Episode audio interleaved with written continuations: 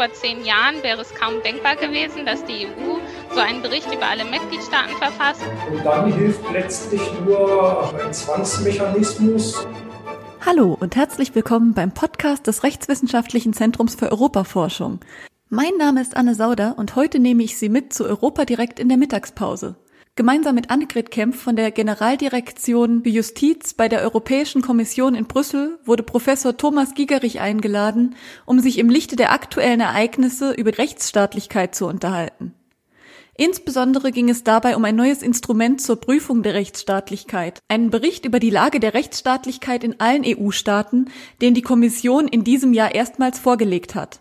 Eingeladen und moderiert haben Stefanie Stark vom Europe Direct Informationszentrum der Landeshauptstadt Saarbrücken und Timo Stockhorst von der Europäischen Akademie Otzenhausen, die dem RZE netterweise erlaubt haben, diese Diskussion aufzuzeichnen und Ihnen, liebe Hörerinnen und Hörer, zur Verfügung zu stellen. Ich fange einfach mal mit Ihnen an, Professor Gigerich. Rechtsstaatlichkeit, wir haben jetzt schon viel gehört und ja, sie ist auch verankert in den Verträgen der Europäischen Union. Wie misst man denn diese Rechtsstaatlichkeit? Also Rechtsstaatlichkeit ist sicherlich ein unbestimmter Rechtsbegriff. Ähm, die Europäische Kommission hat sich äh, seit 2018 äh, bemüht, äh, den Begriff etwas näher zu definieren und unstreitige Elemente ähm, herauszukristallisieren. Und sie beruft sich dabei also nicht nur auf ihren eigenen weisen Ratschluss, sondern beruft sich dabei insbesondere auch auf die ständige Rechtsprechung des Gerichtshofs der Europäischen Union, des Europäischen Gerichtshofs für Menschenrechte, aber auch des Europarats äh, und insbesondere der Venedig-Kommission des Europarats und auch der Parlamentarischen Versammlung des Europarats, die vielfach sich zu den einzelnen Rechtsstaatselementen geäußert haben. Und daraus kristallisiert also die Kommission sozusagen äh, das Allerwesentlichste heraus, ähm, hat äh, folgende prozedurale und inhaltliche Grundsätze entwickelt das Rechtmäßigkeitsprinzip. Darunter wird vor allem der Vorrang des Gesetzes verstanden, aber auch ein transparentes, pluralistisches, demokratisches Gesetzgebungsverfahren. Die Rechtssicherheit, äh, das Verbot willkürlicher Ausübung von Hoheitsgewalt. Äh, dazu würde man aus deutscher Sicht äh, den Vorbehalt des Gesetzes zählen, aber auch das Verhältnismäßigkeitsprinzip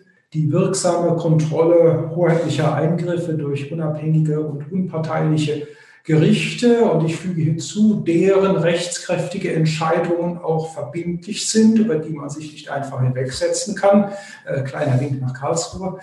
Die Achtung der Grundrechte ganz allgemein, äh, den Anspruch auf ein faires Verfahren, die Gewaltenteilung und die Gleichheit vor dem Gesetz. Und die Kommission hat auch darauf hingewiesen, dass diese Rechtsstaatlichkeit ja im Grunde das zentrale Element der Verfassungswerte sind, die in Artikel 2 EUV der Union und den Mitgliedstaaten verbindlich vorgegeben werden, weil sie in wechselseitiger Abhängigkeit steht zu den anderen Werten, insbesondere zur Demokratie und zu den, äh, den Grundrechten. Also ohne Rechtsstaatlichkeit wird auch die Demokratie nicht lange überleben und werden auch die Grundrechte nicht lange überleben und auch die, äh, das Verbot der Diskriminierung nicht bestehen können. Das ist so äh, der wesentliche Inhalt der, äh, des Rechtsstaatsprinzips und wohlgemerkt, das ist also kein Eigenprodukt der Kommission, sondern sie gibt getreulich wieder, was sich in der jahrzehntelangen Rechtsprechung und Rechtspraxis innerhalb der EU und im Europarat eigentlich als selbstverständliche Basis eines Verfassungsstaats herauskristallisiert hat. Vielen Dank dafür. Das war, glaube ich, ein ziemlich guter Rundumschlag, erstmal auch aus der juristischen Perspektive.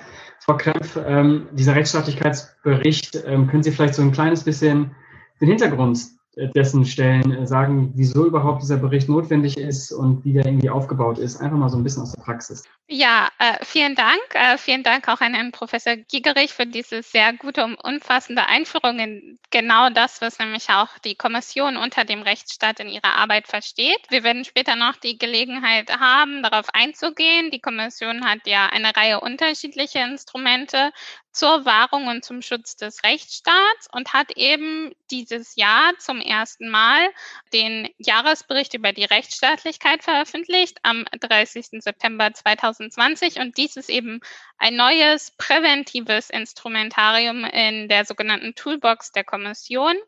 Und die besondere Neuerung dieses Berichts ist eben, dass es ein ständiges Monitoring aller 27 Mitgliedstaaten dadurch gibt. Das heißt, davor verschiedene Instrumente konnten eingreifen in Situationen in einzelnen Mitgliedstaaten, aber wir hatten nie so ein konsequentes Monitoring der Situation und der Entwicklung in allen 27 Mitgliedstaaten auf der Basis der gleichen Methodologie und der gleichen Kriterien und damit wirklich auf äh, der Basis auch des Prinzips der Gleichbehandlung, der, das ja auch der, der Europäischen Union zugrunde liegt. Dieser Bericht steht im Zentrum des sogenannten Europäischen Rechtsstaatlichkeitsmechanismus. Dieser Mechanismus, wie gesagt, ist ein präventives Instrument, der einen jährlichen Prozess schafft, in dessen Verlauf die Kommission eben äh, vor allen Dingen darauf abzielt, das Entstehen oder die Verschärfung von Problemen zu verhindern und aber gleichzeitig auch bewährte Praktiken und gute Beispiele zu fördern.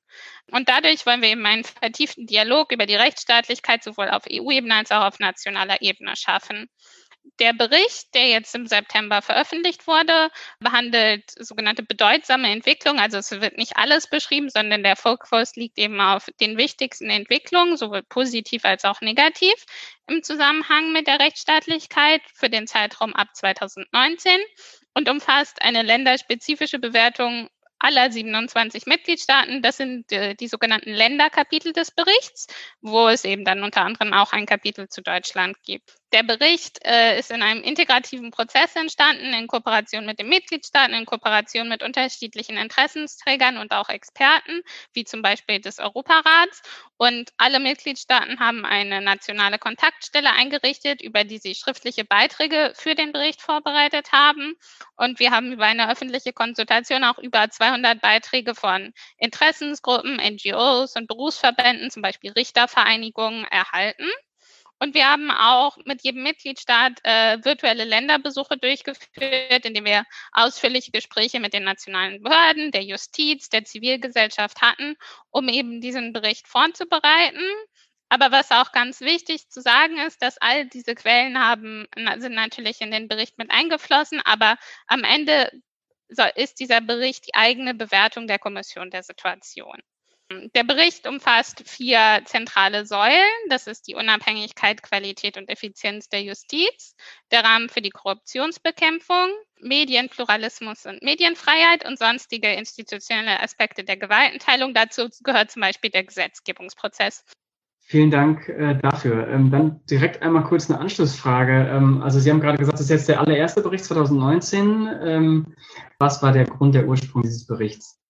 Ja, also das Instrumentarium der EU-Kommission zur Wahrung des Rechtsstaats hat sich über die letzten Jahre sehr stark entwickelt. Ich glaube, vor zehn Jahren wäre es kaum denkbar gewesen, dass die EU so einen Bericht über alle Mitgliedstaaten verfasst oder auch Vertragsverletzungsverfahren äh, in diesem Bereich führt, weil das ganz klar als etwas angesehen wurde, ein Bereich, in dem die EU, sagen wir mal, nichts zu sagen hat.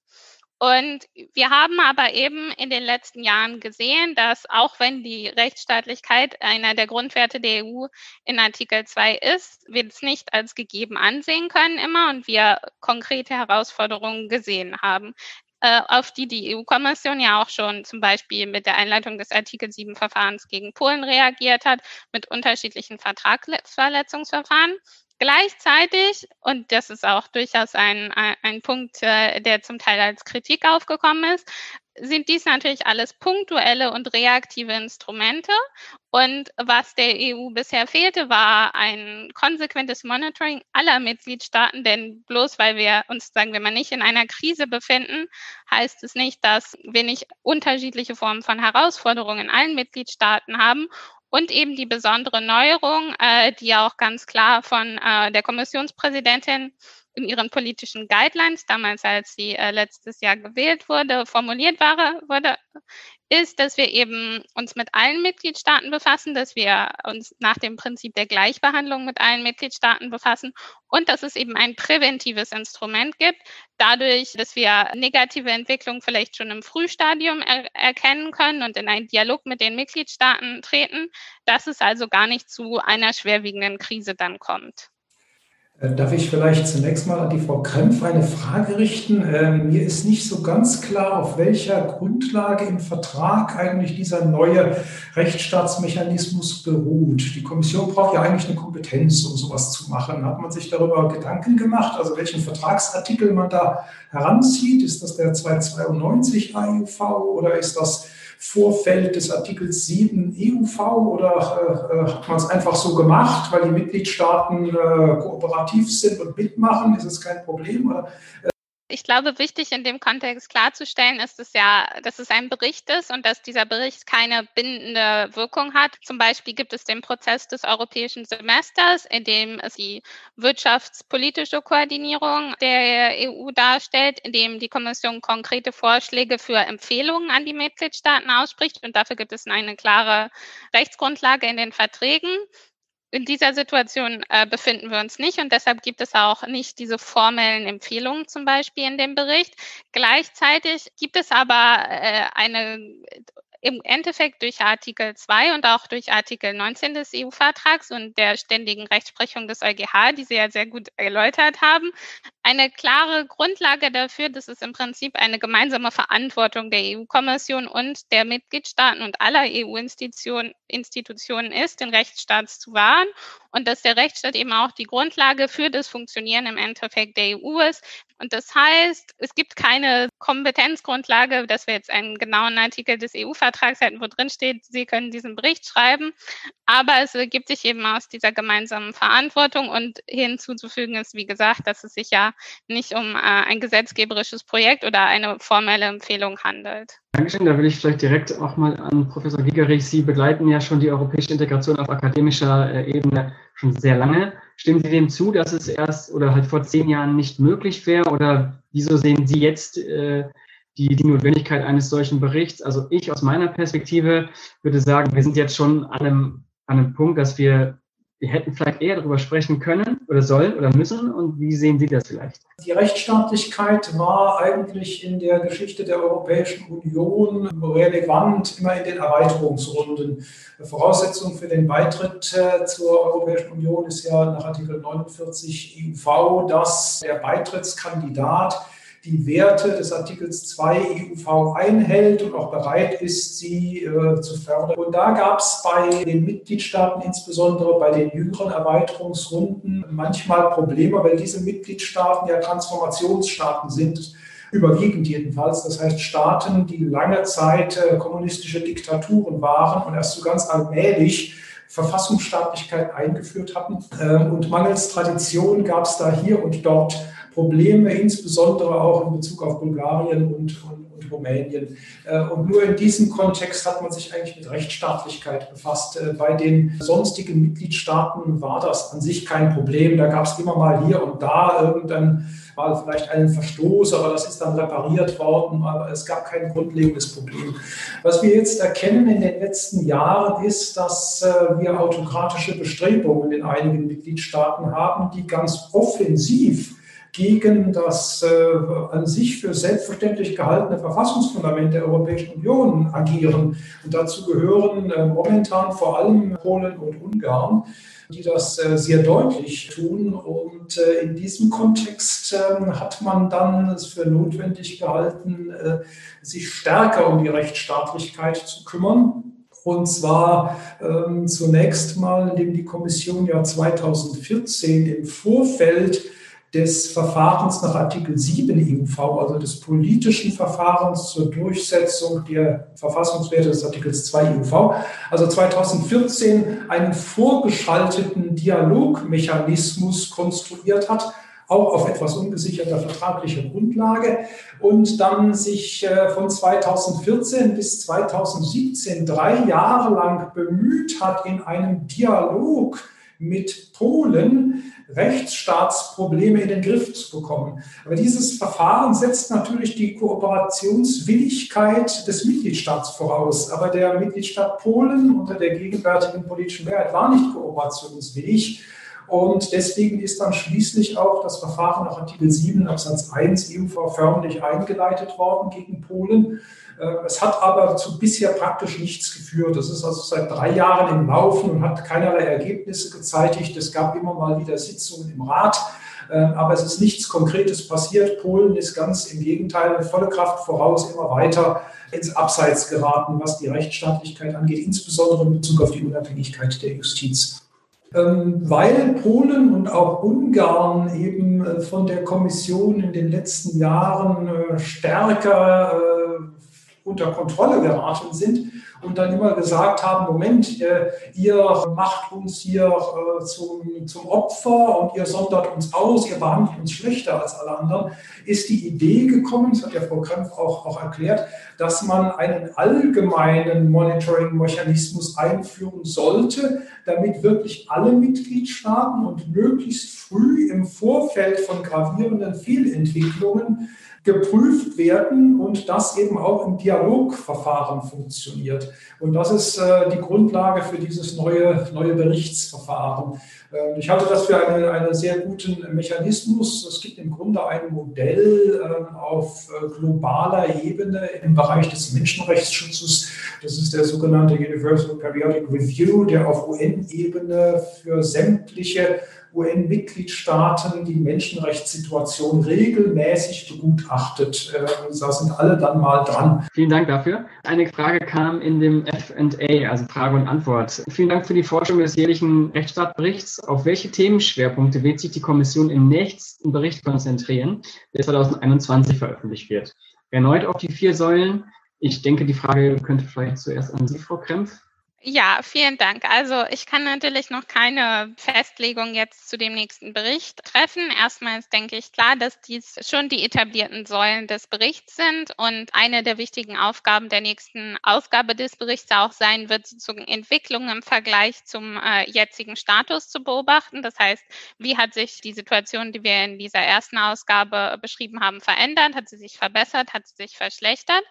Gleichzeitig ist es natürlich ein erster Bericht und wie ich angedeutet habe am Anfang, besteht er ja aus 27 Länderkapiteln und äh, dem, was wir so eine, ja, eine Mitteilung nennen, die äh, ein bisschen versucht, die insgesamten Ergebnisse zusammenzufassen und die ja auch schon andeutet, dass natürlich der zweite Bericht uns die Gelegenheit gibt, vielleicht gewisse Punkte zu vertiefen, die wir einfach in dem ersten Bericht noch nicht ausführlich darlegen konnten und zu reflektieren, ob es bestimmte andere Punkte gibt, die vielleicht auch relevant wären abzudecken. Gleichzeitig ist auch wichtig zu sagen, dass natürlich, wie ich erläutert habe, der Bericht sich auf wichtige Entwicklungen fokussiert und man in gewisser Art und Weise nicht immer voraussehen kann, was diese Entwicklungen sein werden. Das heißt, zu einem gewissen Grad ist natürlich, was der Bericht schreibt, davon abhängig, was in den Mitgliedstaaten passiert.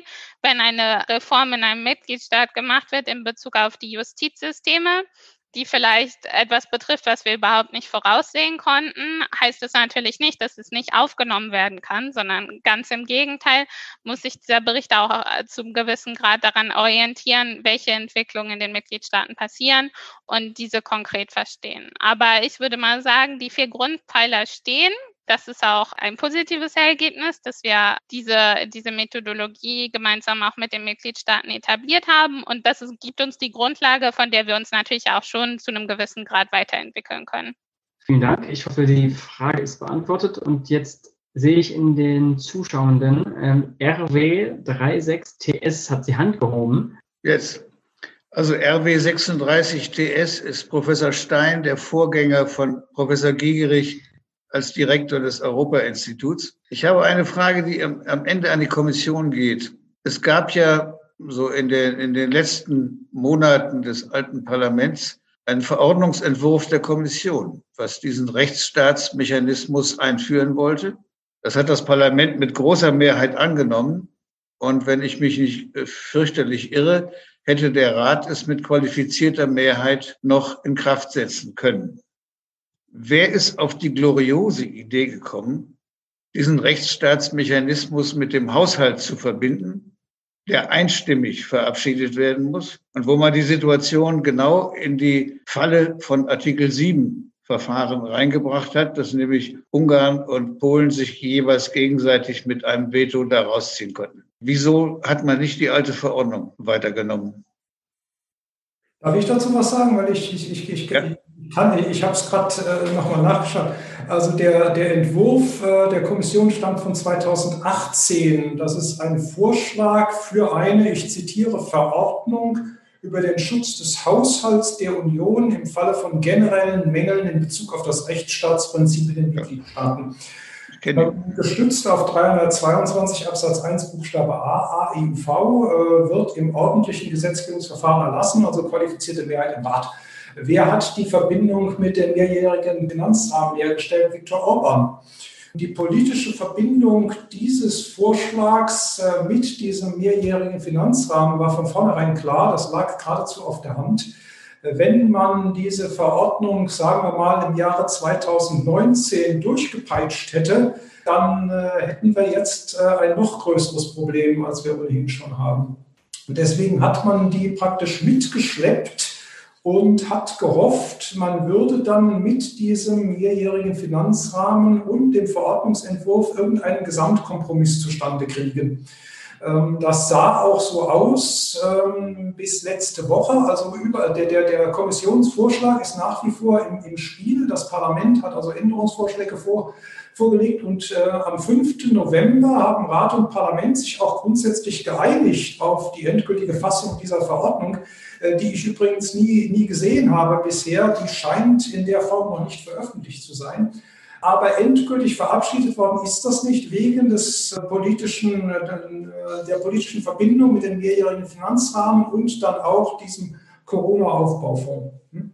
Und gestern ist dann die, die Bombe geplatzt, die damit war, also will ich sagen gerechnet worden, aber das hatte man befürchtet. Ähm, Ungarn und Polen haben gegen den mehrjährigen Finanzrahmen, der nur einstimmig zu verabschieden ist, und gegen die Änderung des Eigenmittelbeschlusses, die wir brauchen, um diesen Corona-Aufbaufonds in, ins Leben rufen zu können, ein Veto eingelegt. Ähm, mit der Begründung, sie wollten damit gegen diesen Verordnungsentwurf protestieren, den sie nicht verhindern könnten wegen der qualifizierten Mehrheit. Also sie haben praktisch ein, sie betreiben jetzt ein Vetospiel, um diesen Mechanismus äh, zu verhindern. Vielen Dank für die Frage, vielen Dank für die Antwort. Frau Kempf, Sie bitte auch nochmal dazu. Ja, also ich denke, Herr Professor Gigerich hat schon sehr gut auch die Hintergründe äh, erläutert und ich kann eigentlich nur noch mal bestätigen, was er auch gesagt hat das, wir befinden uns jetzt in äh, einer politischen Verhandlung. Das heißt, die sich hier primär eben mit den Mitgliedstaaten abspielt. Tatsächlich hatte das Parlament schon recht frühzeitig seine Position zu dem Verordnungsvorschlag der Kommission angenommen. Es gab zu diesem Zeitpunkt aber eben noch keine Einigung mit dem Rat. Diese Einigung wurde gerade jetzt erst vor einigen Wochen erzielt und kann im Prinzip, äh, wie schon erklärt, mit qualifizierter Mehrheit angenommen werden. Der mehrjährige mehrjährige Finanzrahmen kann aber eben nur einstimmig angenommen werden.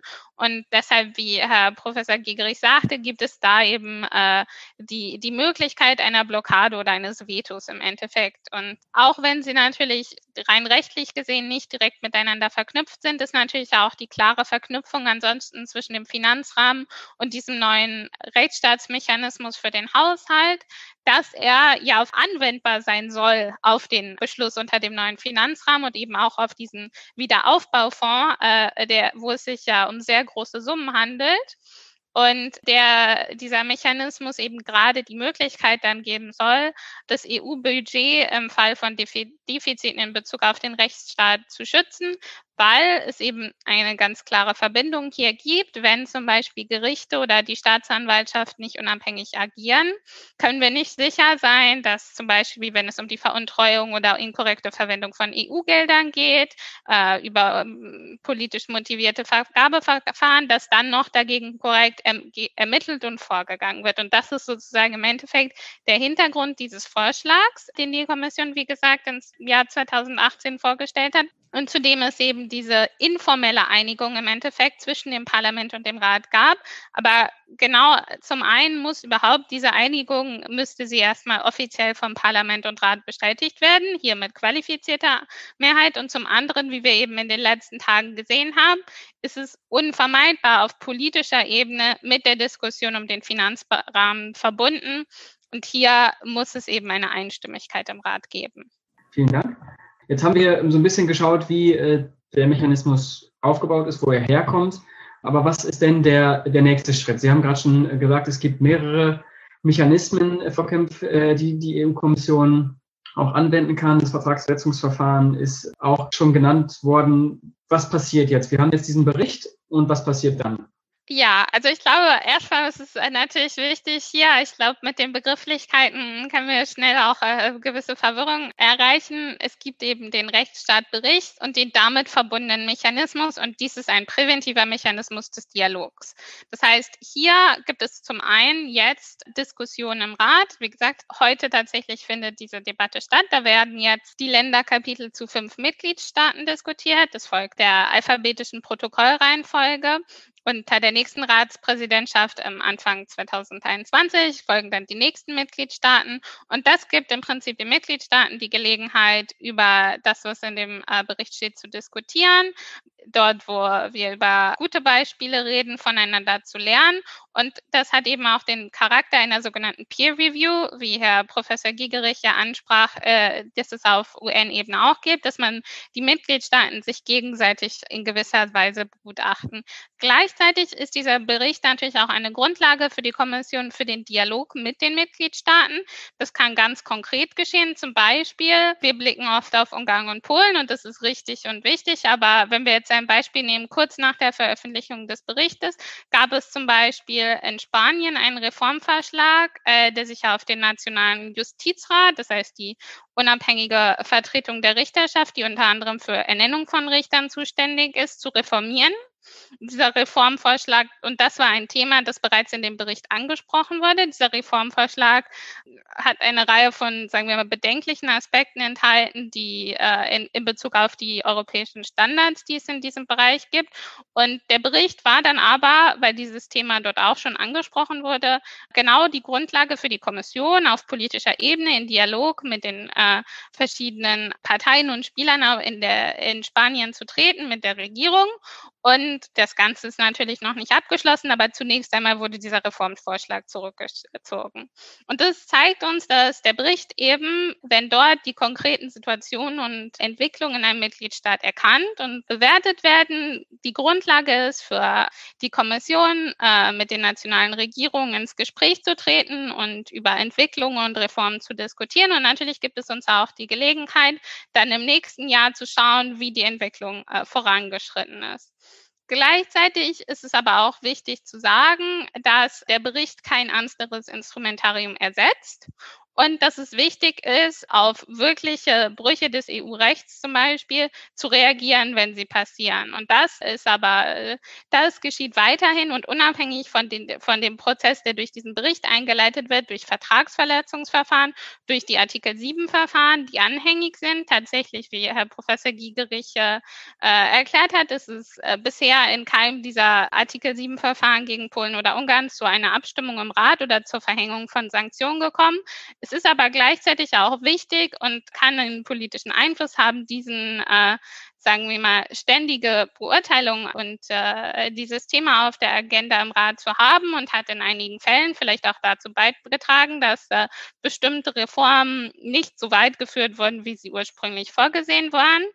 Aber diese Verfahren der Reaktion, und dazu würde ich eben insbesondere das Vertragsverletzungsverfahren zählen, wo wir konkrete Fälle zum Beispiel letztes Jahr hatten, in denen die Kommission äh, gegen Reformen in Polen äh, vor den EuGH gegangen ist und wo äh, die Position der Kommission auch vom Europäischen Gerichtshof bestätigt wurde und wo weitere Verfahren auch anhängig sind. Und damit können wir eben konkrete Verletzungen in konkreten Fällen auf, die Re auf diese reagieren. Und dann gibt es eben das Artikel 7 Verfahren. Und wenn er denn letztendlich angenehm genommen werden sollte, wäre natürlich der neue Mechanismus für den Haushalt ein ganz wichtiges Instrument für die Reaktion. Okay, vielen Dank. Ähm, dann gehen wir einmal kurz zu Professor Giegerich. Wie würden Sie jetzt aus, dieser, aus diesem ersten Bericht, äh, wie kann man da vorgehen, aus Ihrer Perspektive? Ja, der, die, der Sinn äh, dieses Berichts ist ja, Dialoge insbesondere auch in den Mitgliedstaaten anzuregen. Ne? Also wenn die Kommission irgendein Problem feststellt, äh, dass dann die ähm, politischen Kräfte in dem betreffenden Mitgliedstaat, also im Parlament, in der Regierung, vielleicht in der Justiz, wenn es um ein Problem der Justiz geht, sich zusammensetzen und überlegen, ob das äh, Problem wirklich gravierend ist und wie man es, wie man es lösen kann. Das wird erwartet und das kann man von einem äh, Mitgliedstaat, der auf seine Verfassungsstaatlichkeit etwas hält, auch erwarten. Und ich denke, das passiert auch. Ähm, es wird dann eben den Dialog äh, in den Organen geben, also etwa im Europäischen Parlament und auch im Rat mit dem betreffenden Mitgliedstaat. Und äh, Mitgliedstaaten, die im Grundsatz gutwillig sind, äh, wird man eben auch im Dialog langsam auf den richtigen Weg führen können. Äh, wenn ein Mitgliedstaat aber blockiert und mit aller Gewalt eben eine politische Macht etablieren will, die eben nicht mehr gerichtlich effektiv kontrolliert wird und die nicht mehr ohne weiteres abgewählt werden kann. Und das erleben wir leider in Ungarn und zum gewissen Grade auch in Polen. Äh, dann kann man mit Dialog äh, wenig ausrichten. Solange also die politischen Mehrheiten in diesen Ländern so sind, äh, wie sie sind. Und dann hilft letztlich nur ein Zwangsmechanismus. Und das ist, mal abgesehen von dem Artikel 7 EUV-Verfahren, was ich für einen zahnlosen Tiger halte, letztlich das Vertragsverletzungsverfahren einerseits und das Vorabentscheidungsverfahren Andererseits, äh, als erstes fällt einem das Vertragsverletzungsverfahren ein. Nach Artikel 258 AUV hat die Kommission ja die Möglichkeit, einen Mitgliedstaat, äh, der irgendwo seine Verpflichtungen aus den europäischen Verträgen verletzt, zunächst mit einem Mahnschreiben zur Ordnung zu rufen. Und wenn der Mitgliedstaat dann äh, darauf nicht eingeht und äh, den von der Kommission gesehenen Verstoß gegen äh, seine Vertragspflicht nicht abstellt, dann schließlich vor den EuGH zu ziehen. Und das ist in den letzten Jahren ähm, in Bezug auf vor allem Polen, aber dann auch Ungarn mehrfach geschehen in Polen, insbesondere was äh, die sogenannte Justizreform angeht, äh, sind mehrere solche Verfahren anhängig gemacht worden.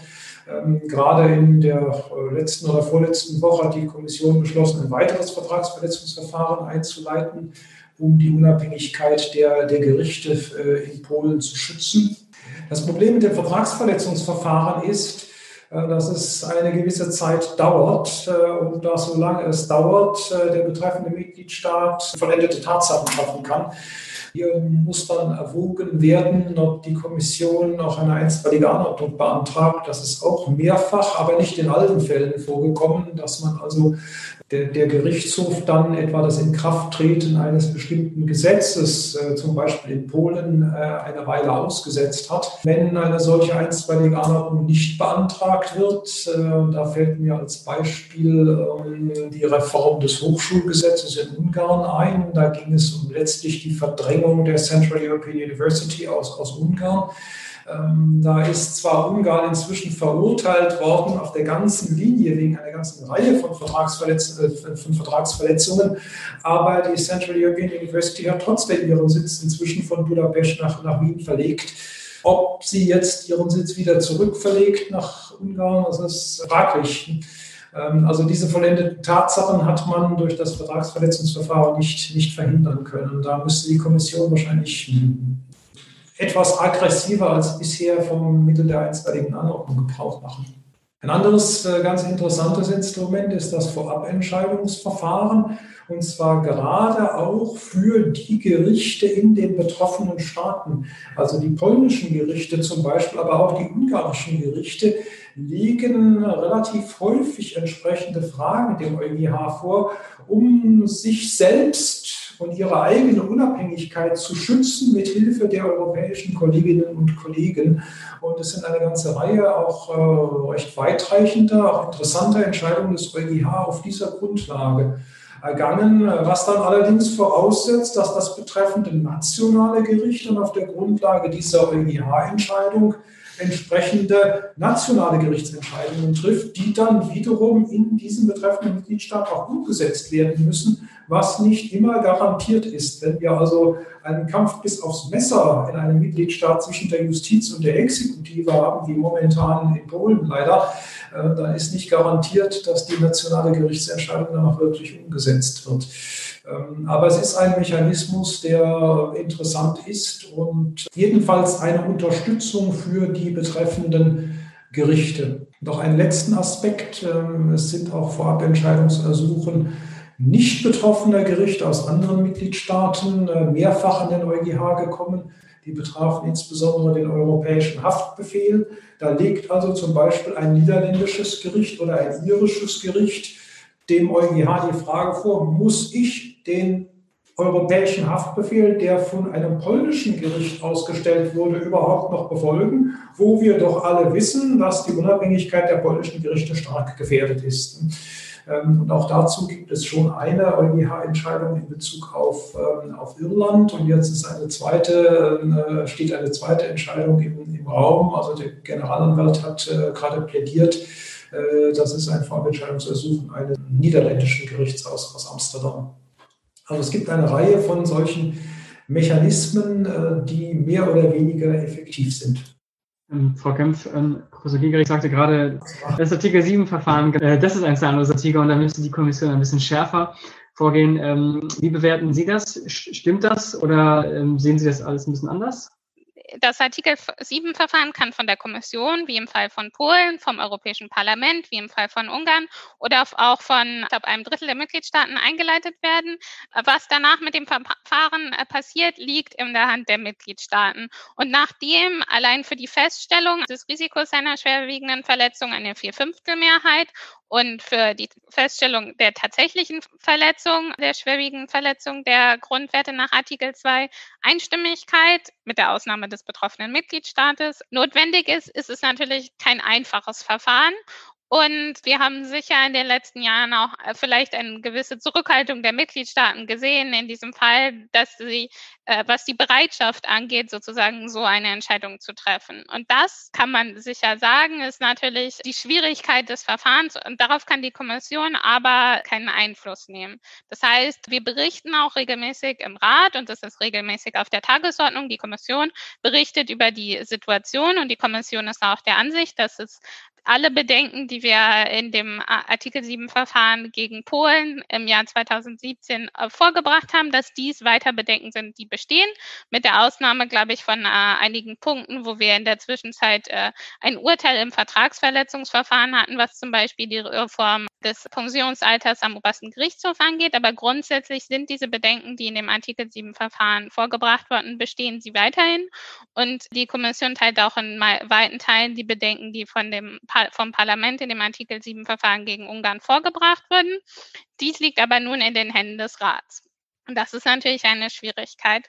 Was das Vertragsverletzungsverfahren angeht, liegt es äh, in den Händen der Kommission, ein Vertragsverletzungsverfahren einzuleiten und gegen letztendlich dann vor den EuGH zu bringen. Das heißt, da besteht im Endeffekt die Kontrolle drüber und darüber haben wir, da haben wir auch gesehen, dass es effektiv sein kann, genauso wie das Vorabentscheidungsverfahren sehr äh, effektiv sein kann oder zumindest äh, uns wichtige Entscheidungen gebracht hat. Zum Beispiel im letzten Jahr ein Urteil in Polen mit Bezug auf die Disziplinarkammer des Obersten obersten Gerichtshof, die sehr entscheidend ist in der Frage der Unabhängigkeit der Justiz. Ich hatte Professor Giegerichs äh, Kritik so verstanden, dass die Kommission vielleicht weiter von einstweiligen Verfügungen zum Beispiel Gebrauch machen soll. Wir haben tatsächlich gesehen, dass es ein sehr wichtiges und effektives Mittel sein kann. Ich kann jetzt natürlich nicht irgendwie Stellung nehmen äh, zu Entscheidungen in einzelnen Fällen. Das sind die Entscheidungen, die die Kommission trifft und ich spreche jetzt auch äh, nicht für die Kommission in diesem Rahmen hier, aber sicher haben wir gesehen, dass es ein sehr wichtiges und entscheidendes Mittel sein kann. Insofern kann ich diese Einschätzung nur unterstützen, dass es eben wichtig ist, dass keine irreparablen Schäden durch bereits in Kraft getretene Gesetzgebung äh, entstehen, die der EuGH dann später, wie im Fall des ungarischen Hochschulsgesetzes, dann ähm, für EU-rechtswidrig erklärt. Vielen Dank für die Antwort. Ähm, jetzt haben wir noch eine Frage von Manfred Hochler. Ähm, wie bekommen wir politisch die Verschwörungstheoretiker, die AfD, Impfverweigerer und viele weitere möglichst schnell in den Griff, beziehungsweise gehen diese Gruppen ja Hand in Hand mit Orban und Co. Ich kann vielleicht kurz was aus der Perspektive der Kommission dazu sagen. Ähm, ich habe auch jetzt, äh, ich und die Kommission, sicher keine äh, hausgemachte Antwort darauf, wie wir sozusagen Verschwörungstheoretiker und die damit verbundenen Problematiken äh, aus dem Weg schaffen. Ein Punkt, auf den ich aber noch nicht eingehen konnte, der Arbeit der Kommission im Bereich Rechtsstaat, die wir auch in einer Mitteilung äh, letztes Jahr ein bisschen näher definiert haben, dass wir jetzt über präventive Instrumente geredet haben und über Reaktionsinstrumente, mit denen wir auf konkrete Probleme reagieren. Aber es gibt auch die äh, Idee eines, einer, eines dritten Aspekts der, der Rechtsstaatspolitik der Kommission, in der es darum um die Förderung des Rechtsstaats geht und die Förderung einer wirklichen Kultur des Rechtsstaats. Denn wir sehen, wenn wir Umfragen machen, alle Leute stimmen ungefähr zu, der Rechtsstaat ist wichtig, aber oft fehlt ein klareres Wissen und ein klareres Verständnis, was das eigentlich konkret bedeutet und warum äh, Rechtsstaatlichkeit und zum Beispiel unabhängige Gerichte für den einzelnen Bürger und die einzelnen Bürgerinnen im täglichen Leben wichtig sind, sondern das scheint oft als ein etwas abstrakter Wert. Und das heißt, ein Bereich, in dem sich die Kommission mehr engagieren will und wird, ist die Förderung dieser Rechtsstaatskultur, zum Beispiel äh, durch Überlegungen äh, einer Öffentlichkeitskampagne, zum Beispiel auch im Rahmen der, des Dialogs auf nationaler Ebene, den wir zu dem Rechtsstaatsbericht führen wollen, der auch zur Förderung so einer, einer Kultur des Rechtsstaats beitragen kann, um wirklich zu diskutieren, was der Rechtsstaat bedeutet. Warum ist es wichtig, dass ich, wenn ich ein rechtliches Problem habe, dass ich vor ein unabhängiges Gericht gehen kann? Das ist ein Bereich, ich glaube, in dem wir noch wachsen müssen das kann sich ja nicht irgendwie Verschwörungstheoretiker äh, allein beheben. Aber ich glaube, oftmals ist es wichtig, auch klarer zu kommunizieren und verständlich zu machen, warum diese Grundwerte wichtig sind. Und das hilft dann auch gegen Versuche zum Beispiel, die Justiz allgemein zu diskreditieren. Wir sehen das so, Bewertungen, alle diese Richter sind ehemalige Kommunisten und deshalb müssen wir sie sozusagen, müssen wir komplett die Justiz reformieren. Und äh, viele dieser Diskurse funktionieren auch, wenn eben es an Wissen und Informationen über die Bedeutung des Rechtsstaats und über rechtsstaatliche Prinzipien fehlt. Und dann ist es sehr viel leichter für Disinformation oder Verschwörungstheorien Fuß zu fassen, wenn eben der Begriff des Rechtsstaats sowieso etwas unbestimmt und unklar ist. Vielleicht zur Ergänzung, also wie kann man gegen Verschwörungstheorien vorgehen? Ja, man kann sich nur bemühen, eben äh, möglichst viele wahre Gegeninformationen zu geben und andererseits Entscheidungsverfahren möglichst transparent zu halten, möglichst viel zu kommunizieren. Äh, und was also die Rechtsstaatlichkeit angeht, dass man eben auch kommuniziert, dass das Rechtsstaatsprinzip gerade auch in der Demokratie sehr wichtig ist weil die politische Mehrheit, auch die demokratisch legitimierte und demokratisch gewählte politische Mehrheit in rechtlichen Schranken gehalten werden muss. Dass also auch äh, nicht nur in, in der Monarchie oder der Autokratie der Rechtsstaat wichtig ist, sondern die unabhängigen Gerichte auch dazu da sind, die einzelnen Bürgerinnen und Bürger vor übermäßigen Maßnahmen einer durchaus demokratisch äh, legitimierten Regierung oder, oder Legislative zu schützen, dass man das einfach deutlich macht. Das ist äh, ein wichtiger Aspekt in Polen wird äh, oft darauf hingewiesen, aber wir haben doch die Mehrheit und deswegen können wir im Grunde alles machen. Ja? Das ist ein Fehlverständnis äh, von Demokratie und Rechtsstaatlichkeit. Das ist eben nicht die ungebremste Mehrheitsherrschaft, die solange die Mehrheit besteht, wirklich alles tun kann, sondern auch die Mehrheit herrscht nur innerhalb rechtlicher Grenzen. Das ist ganz, ganz wichtig. Ne? 173 Tyrannen äh, sind schlimmer als einer. Das hat Thomas Jefferson gesagt und hatte die Virginia äh, House of Burgesses im, im, im Auge. Äh, die 173 Abgeordneten sind schlimmere Tyrannen als der eine englische König unter Umständen, weil sie also in der Inbrunst der politischen Legitimation durch die Mehrheit glauben, wirklich alles tun zu dürfen. Das ist eben eine Fehlvorstellung. Das ist äh, ganz wichtig, sich das immer deutlich zu machen. Nochmal dafür, für diesen Aspekt, der sehr wichtig ist. Jetzt habe ich noch eine kurze Abschlussfrage vielleicht, die auch wieder an Sie beiden geht.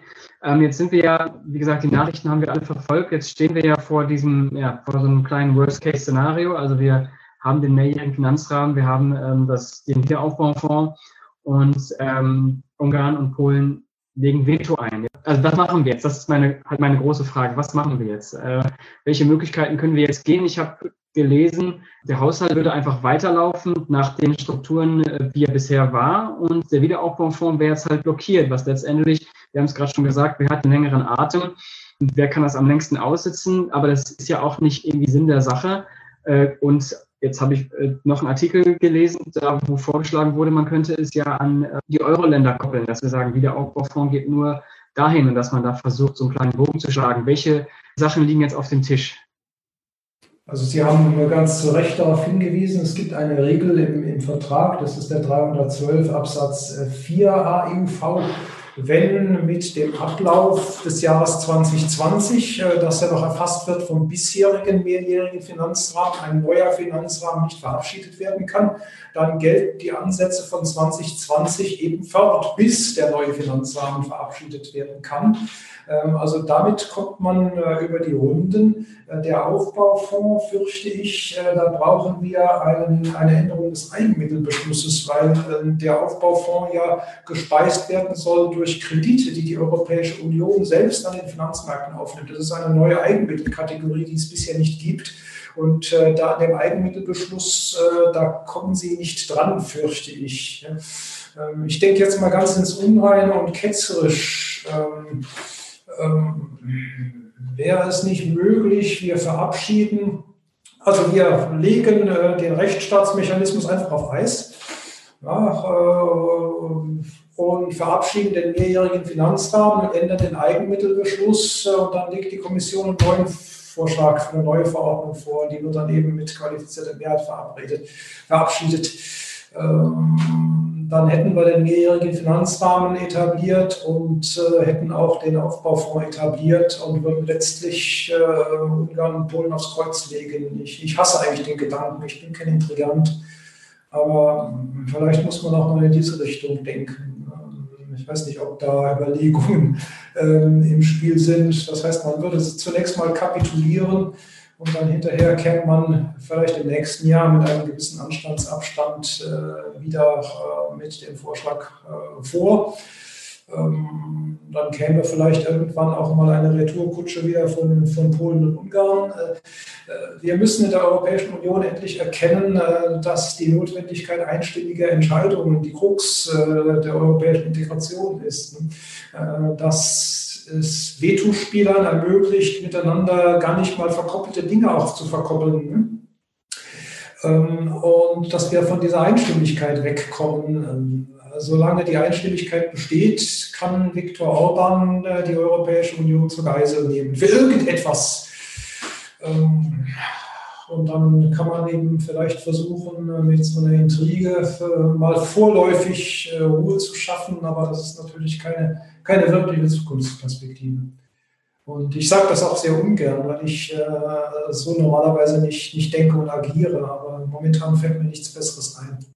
Also äh, ich kann nur von meiner Seite sagen, dass wir uns natürlich jetzt in einer politischen Diskussion befinden, zu der ich auch hier nicht Stellung nehmen kann oder welche Lösungen es vielleicht gibt. Ich denke, äh, wir werden in den nächsten Wochen sehen, was äh, passiert und was sich entwickelt. Das ist sicher jetzt ein sehr entscheidender Moment. Wie Professor Giegerich gesagt hat, steht die EU nicht am 1. Januar 2021 ganz ohne Geld da. Es gibt Mechanismen, so wie es die auch auf nationaler Ebene immer gibt, zur Fortführung Fortführung existierender Budgets, aber natürlich können damit keine neuen Projekte finanziert werden und es gibt ja auch große Ambitionen für, für den neuen Haushalt und das ist dementsprechend ohne einen Beschluss über den neuen mehrjährigen Finanzrahmen äh, nicht möglich. Aber ja, genau, ich denke, zumindest aus meiner Perspektive müssen wir jetzt abwarten, wie sich die politischen Verhandlungen hier dazu in den nächsten Wochen entwickeln. Aber äh, es hat uns, glaube ich, allen noch einmal gezeigt, was für ein entscheidendes Thema wirklich die Rechtsstaatlichkeit ist, weil sonst würden wir nicht vor so einem großen Problem, würden wir auch nicht vor so einem großen Problem wie der möglichen Blockade des gesamten mehrjährigen Finanzrahmens stehen.